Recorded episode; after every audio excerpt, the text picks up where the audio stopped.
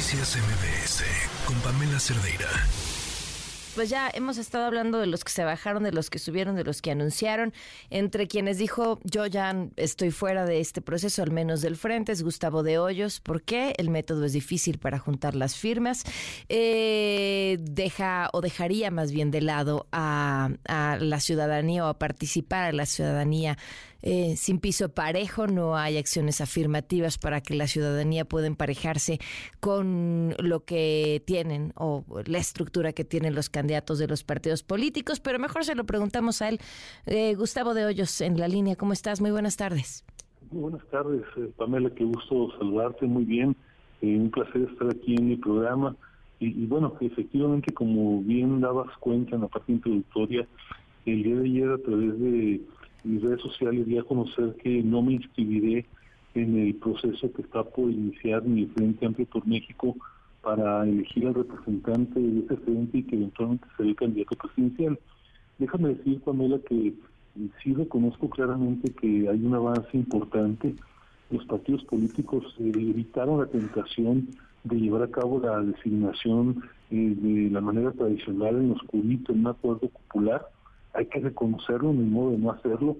Eh, sin embargo, a veces los avances eh, no son de una sola vez, y en este caso el método que finalmente se definió, eh, lo que yo he señalado es que no, no se acomoda para que una candidatura que venga de la sociedad civil, como era la que yo pretendía encabezar, pueda ser triunfadora. De hecho, entre todos los aspirantes, solamente en mi caso estaba en la ruta siendo un ciudadano sin partido, sin cargos políticos previos, pero infortunadamente la decisión que se tomó eh, implica que desde un principio, uno se exigen estas firmas, que creo que lo podemos conseguir con mucho trabajo, pero se puede lograr, pero sobre todo lo que tiene que ver con estar en 30 días al nivel de conocimiento en la opinión pública de un político con 20 o 30 años de ejercicio, es una barrera difícil, francamente difícil de franquear, no obstante que se trate mi caso un liderazgo muy visible en la opinión pública. De tal manera que sin descalificar invitando a todas y todos a que participen eh, con mucha reflexión y responsabilidad yo decidí no participar. Ahora, eh, hablabas de acciones afirmativas. ¿Qué acciones afirmativas hubieran funcionado para poder tener candidaturas ciudadanas que pudieran estar participando con el piso parejo? Ah, pues mira, mm, varias, pero me refiero a dos de ellas. Eh, primero, el diseño que varios proponían es que fueran, déjame decirlo así, competencias en carriles separados de las candidaturas de cada partido y un carril para ciudadanos y ciudadanas sin partido, sin ser parte de la clase política. Eso permitiría llegar al final al menos uno o dos representantes de la sociedad civil y, ya con el caminito andado eh, entrar a competir eh, con los candidatos que vienen de la política tradicional. Esto no se hizo de, la manera prevista y entonces hizo un solo carril para todos los aspirantes sin ninguna distinción. Eh, eso por un lado. Por otro también la medición del conocimiento prácticamente se en 30 días.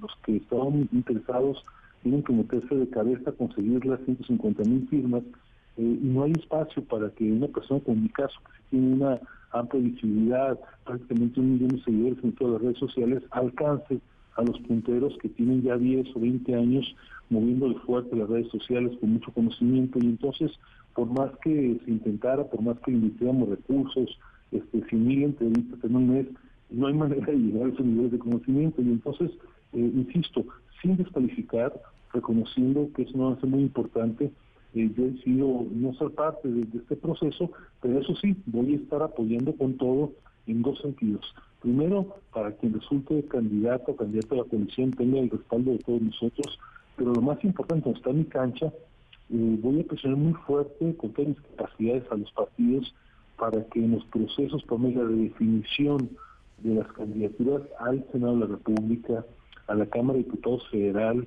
a los congresos locales, a las gubernaturas, alcaldías, regidurías y sindicaturas, sí se establezcan, que no pasó en esta ocasión, en medidas de acción afirmativa como las que he platicado. De lo que se trata, para decirlo resumidamente, Pamela, es que haya piso parejo y que los candidatos ciudadanos, el médico muy reconocido, el académico muy respetado, el abogado muy justo, eh, que cumplen con su tarea y que tienen liderazgo claro en la comunidad, sí tengan oportunidad real de ser electos como candidatos. Ahora, hablas de alternativas por México. Eh, ¿qué, ¿qué, es este, ¿Qué es esto que buscaría justo ah. impulsar estas candidaturas ciudadanas? Fíjate que desde 2019 me di junto con otros ciudadanos a la tarea de conformar esta asociación civil eh, que para decirlo de manera fácil es una suerte de aceleradora de liderazgos ciudadanos, así como hay aceleradoras de empresas que hacen que un pequeño emprendimiento pueda crecer rápido. En Alternativas por México, la misión que nos hemos dado es lograr que personas que literalmente con las uñas han logrado construir un gran liderazgo porque están en las causas de la educación, en contra de la corrupción, en la igualdad sustantiva, en favor del medio ambiente y tantas otras, tengan un apoyo para que puedan eh, multiplicar su incidencia y algunos de ellos, no todos, que quieren participar en la política activa, lo puedan hacer. Lo que vamos a hacer desde Alternativa debe estar mi cruzada, eh, ayudar, espero, a, varios centenares de líderes sociales en todo el país para que justamente puedan detonar su potencial y algunos de ellos, los que tengan la vocación, sean candidatos y eventualmente nuestros representantes en los congresos, eventualmente en algunas gubernaturas de alcaldías. Pues estaremos al tanto. Gustavo, gracias por habernos tomado la llamada. Gracias, Pamela. Saludos a todos mm, Buenas tardes. Noticias MBS con Pamela Cerdeira.